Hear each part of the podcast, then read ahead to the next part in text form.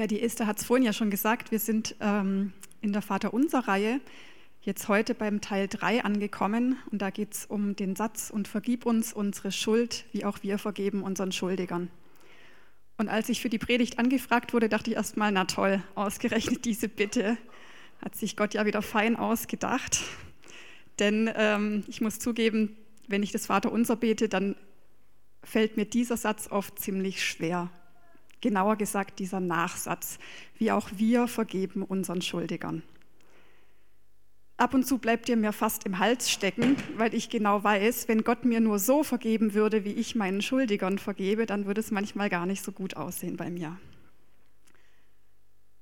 C.S. Lewis hat geschrieben, jeder hält Vergebung für einen schönen Gedanken, bis er selbst etwas zu vergeben hat.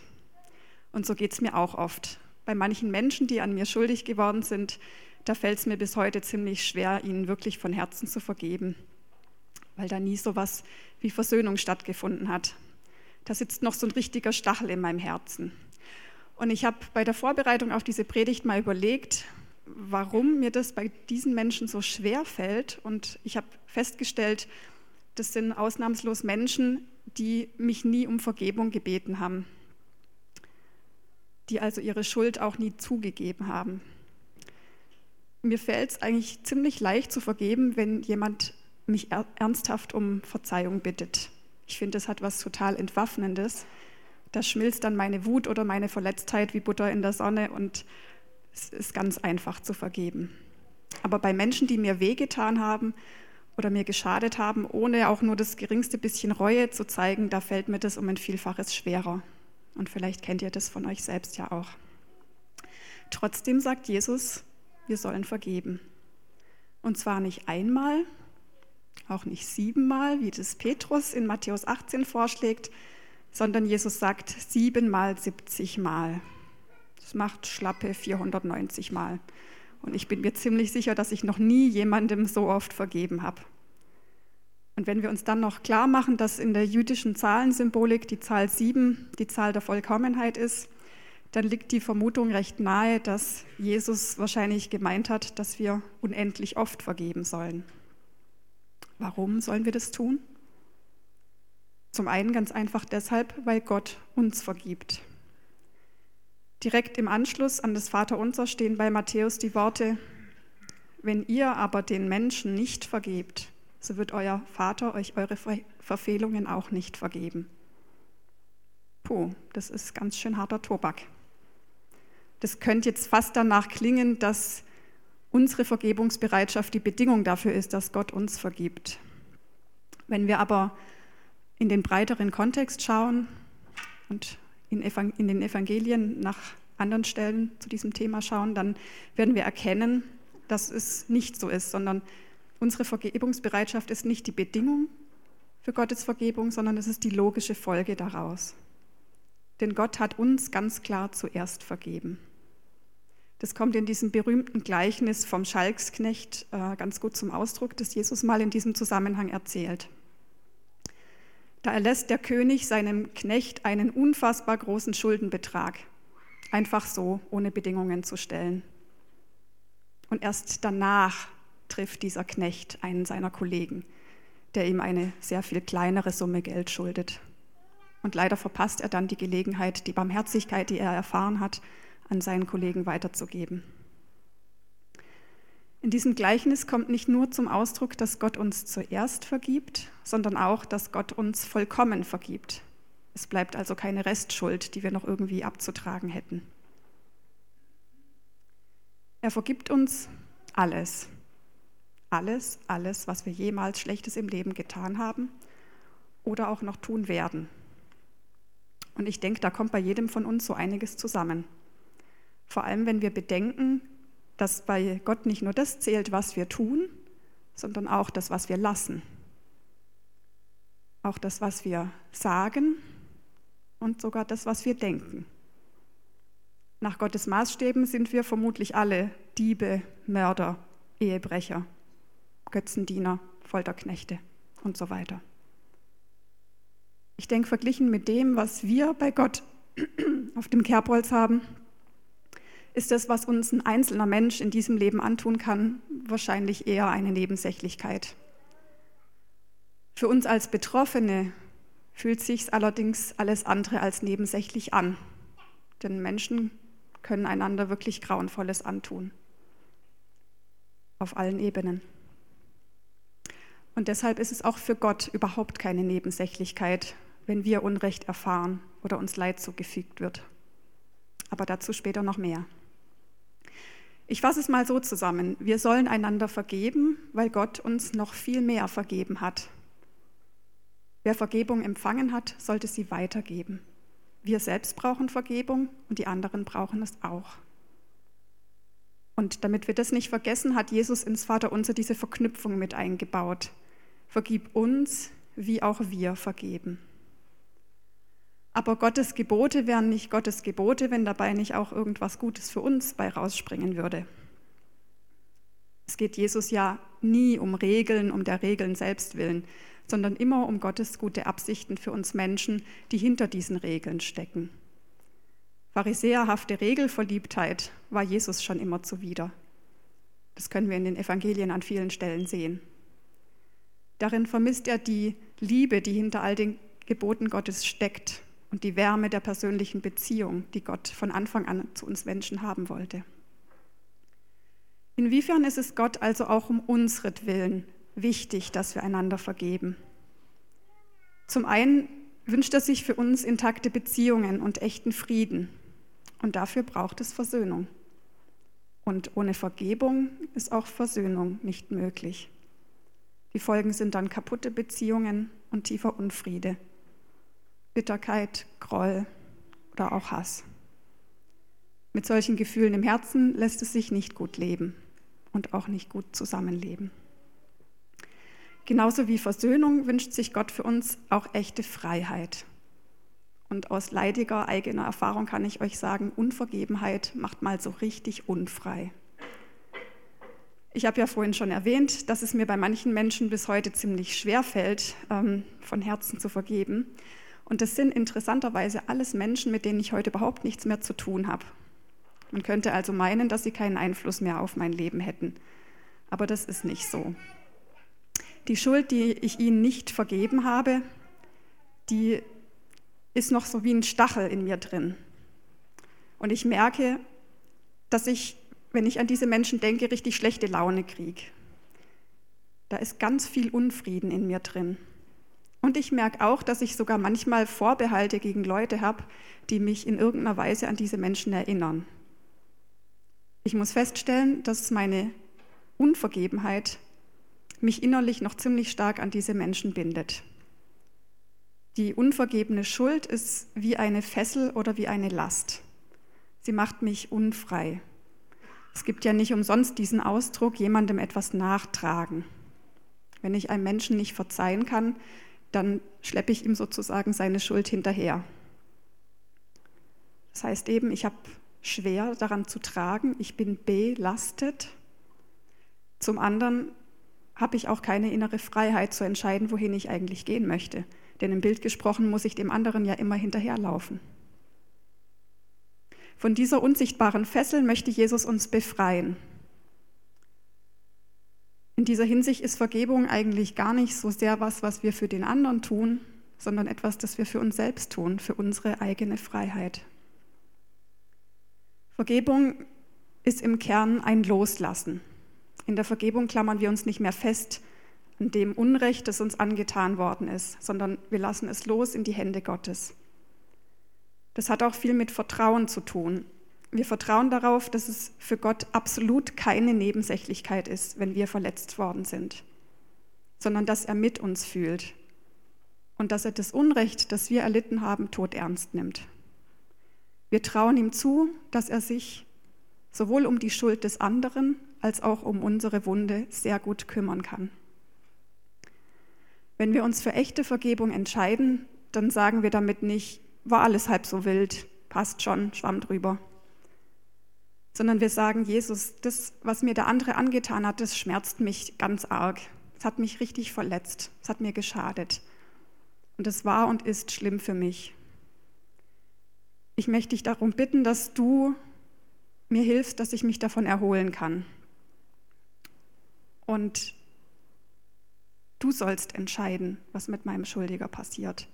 Ich selbst verzichte auf Vergeltung und jeden Anspruch auf Wiedergutmachung. Ich vertraue dir, deiner Liebe und deiner Gerechtigkeit. Und das ist als allererstes eine Willensentscheidung und weniger eine Gefühlssache. Wir können uns dafür entscheiden, jemandem zu vergeben, ohne dass sich unsere Gefühle dadurch ändern müssen.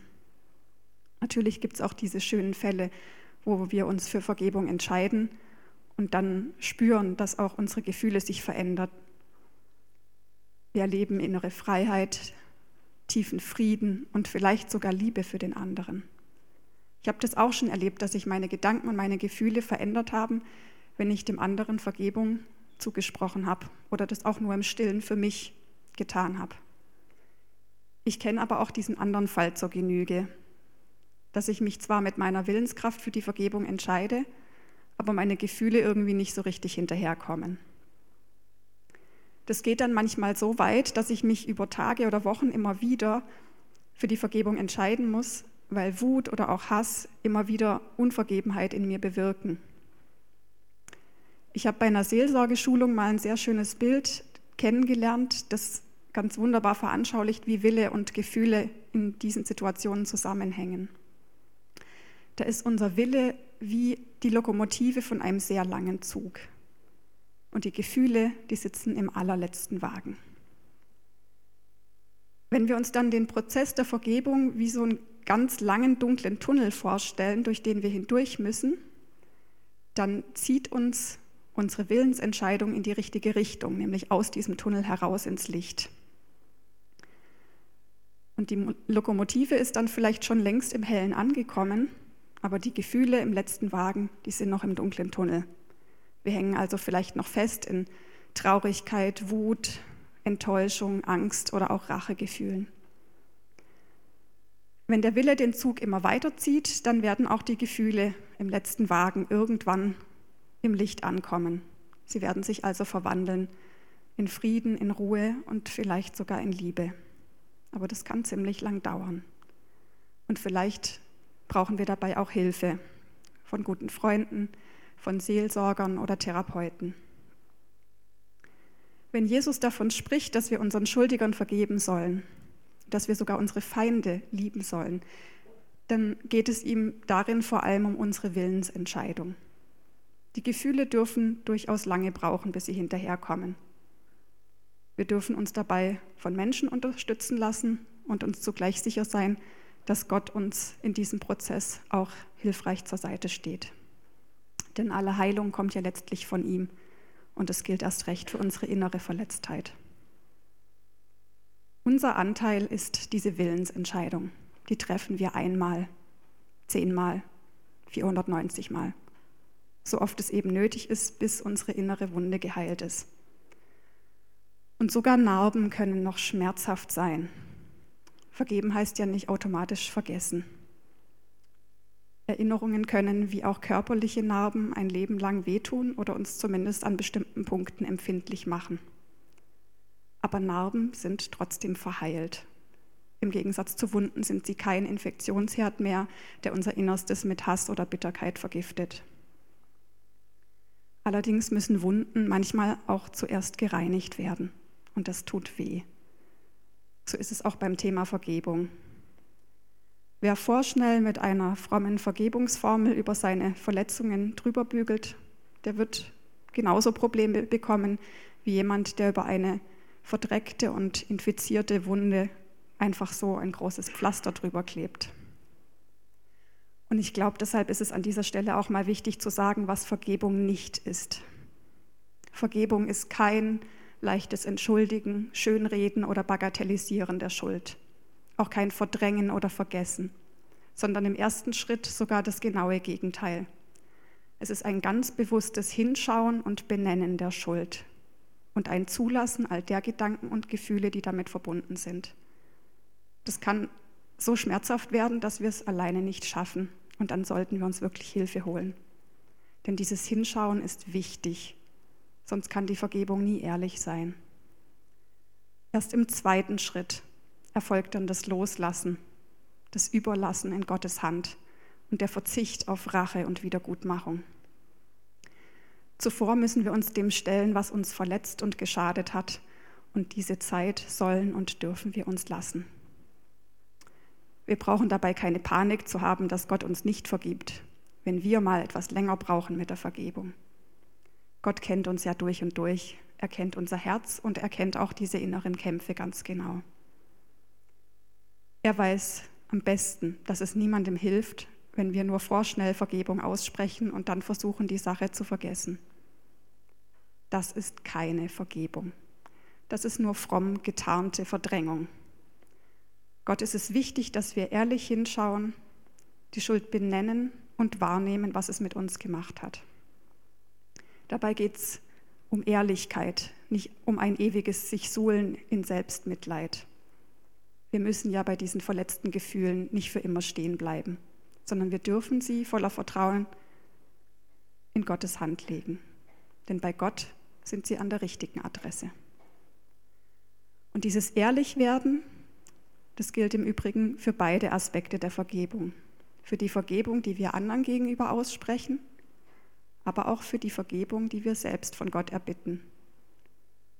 Denn nur wer sich dem Ausmaß seiner eigenen Schuld bewusst ist, kann die Vergebung Gottes ernsthaft erbitten, annehmen und wertschätzen. Nicht ohne Grund hat Jesus diese Bitte um Vergebung im Vater Unser an einer ganz zentralen Stelle platziert. Sie ist die mittlere der drei sogenannten Unser-Bitten. Sie steht zwischen der Bitte um das tägliche Brot und der Bitte um Bewahrung vor dem Bösen. Die Vergebungsbitte ist also sowas wie das Herzstück dieser drei Bitten und die Vergebung selbst ist ja auch das Herzstück des Evangeliums. In Matthäus 22, 38, 39 bringt Jesus das in der sogenannten goldenen Formel auf den Punkt. Du sollst den Herrn, deinen Gott, lieben, von ganzem Herzen, von ganzer Seele und von ganzem Gemüt. Das ist das höchste und größte Gebot. Das andere aber ist ihm gleich. Du sollst deinen Nächsten lieben wie dich selbst. Das Wichtigste ist also, dass unsere Beziehung zu Gott in Ordnung ist. Aber das andere ist genauso wichtig. Auch die Beziehung zu unseren Mitmenschen soll in Ordnung sein. Und bei beidem spielt die Vergebung die zentrale Rolle. Denn in dieser gefallenen Welt ist echte Liebe ohne Vergebung nicht denkbar. Bei der Vergebungsbitte im Vater unser geht es also um Beziehungen in doppelter Hinsicht. Um die heile Beziehung von uns Menschen zu Gott und um die heile Beziehung von Mensch zu Mensch. Jesus möchte, dass wir uns wirklich bewusst machen, wie sehr wir die Beziehung zu ihm brauchen weil nur er uns die Vergebung schenken kann, die wir so dringend nötig haben. Und er schenkt sie uns nicht nur einmal, sondern immer wieder. Wir brauchen Vergebung genauso wie das tägliche Brot. Es ist nicht einfach nur damit getan, dass wir uns einmal taufen lassen oder wie bei den Juden beschneiden lassen, sondern wir brauchen die lebendige Beziehung zu Gott. Und dafür brauchen wir jeden Tag Gottes Vergebung. Wir haben sie immer noch und immer wieder nötig, auch als Christen und manchmal vielleicht sogar besonders als Christen. Klammer auf, wir könnten uns mal kritisch damit auseinandersetzen, welche Vorurteile es in unserer Gesellschaft gegen uns Christen gibt und inwiefern die vielleicht auch nicht ganz unbegründet sind. Klammer zu. Jesus zeigt uns, wo wir unsere Schuld abladen können und das sollte uns dabei helfen, ehrlich zu werden.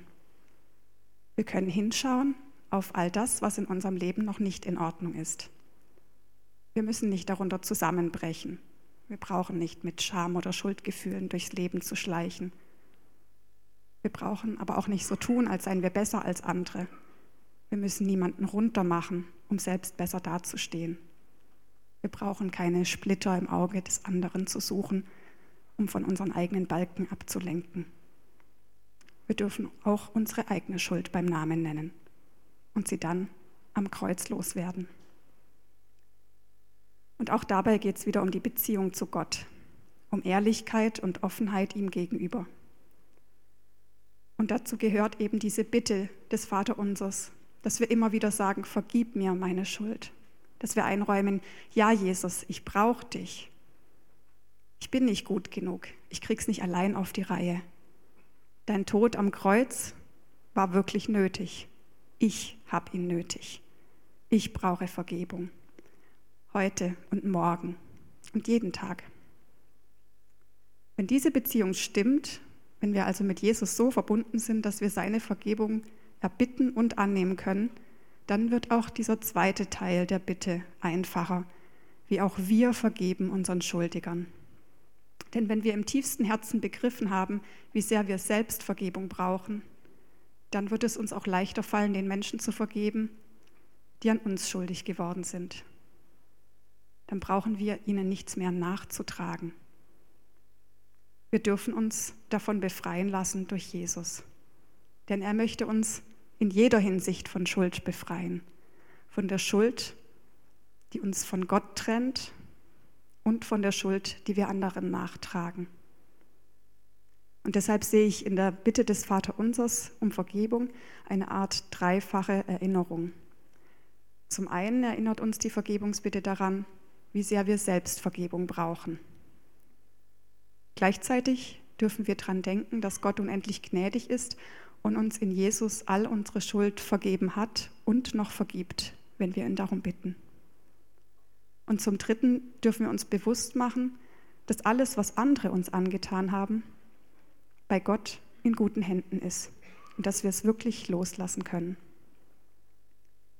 Und wenn wir dann beim Beten des Vaterunsers vielleicht doch mal wieder so einen Stachel der Unvergebenheit bemerken, dann sollten wir diese, diese Worte, also auch diesen Nachsatz trotzdem beten und nicht einfach weglassen.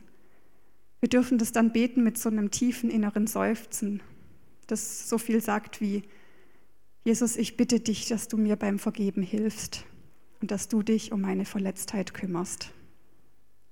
Oder in Analogie zur Jahreslosung, ich glaube, hilf meinem Unglauben, können wir auch seufzen, ich vergebe Hilf meiner Unvergebenheit. Amen. Wir werden jetzt noch eine kurze Stille haben und ich möchte euch einladen, dass ihr heute mal besonders hinspürt, ob der Heilige Geist beim Thema Schuld und Vergebung vielleicht seinen Finger auf einen wunden Punkt legt. Das kann was sein, wo ihr schuldig geworden seid an anderen und was ihr vielleicht mit Gottes Hilfe wieder in Ordnung bringen könnt. Es kann aber auch so ein Stachel sein, der schmerzt, weil ihr selbst verletzt worden seid. Ganz aktuell oder vielleicht auch vor längerer Zeit schon. Dann bitte ich euch, dass ihr nicht einfach drüber bügelt mit einer vorschnellen Vergebungsfloskel, sondern dass ihr Gott die Chance gebt, euch an diesem Schmerzpunkt wirklich zu begegnen und euch in eine echte Vergebung hineinzuführen. Und wenn ihr merken solltet, dass ihr dabei Hilfe braucht, dann stehen nach dem Gottesdienst unsere Seelsorger draußen bereit, mit denen könnt ihr sprechen, mit denen könnt ihr beten und euch segnen lassen für den Weg der Vergebung.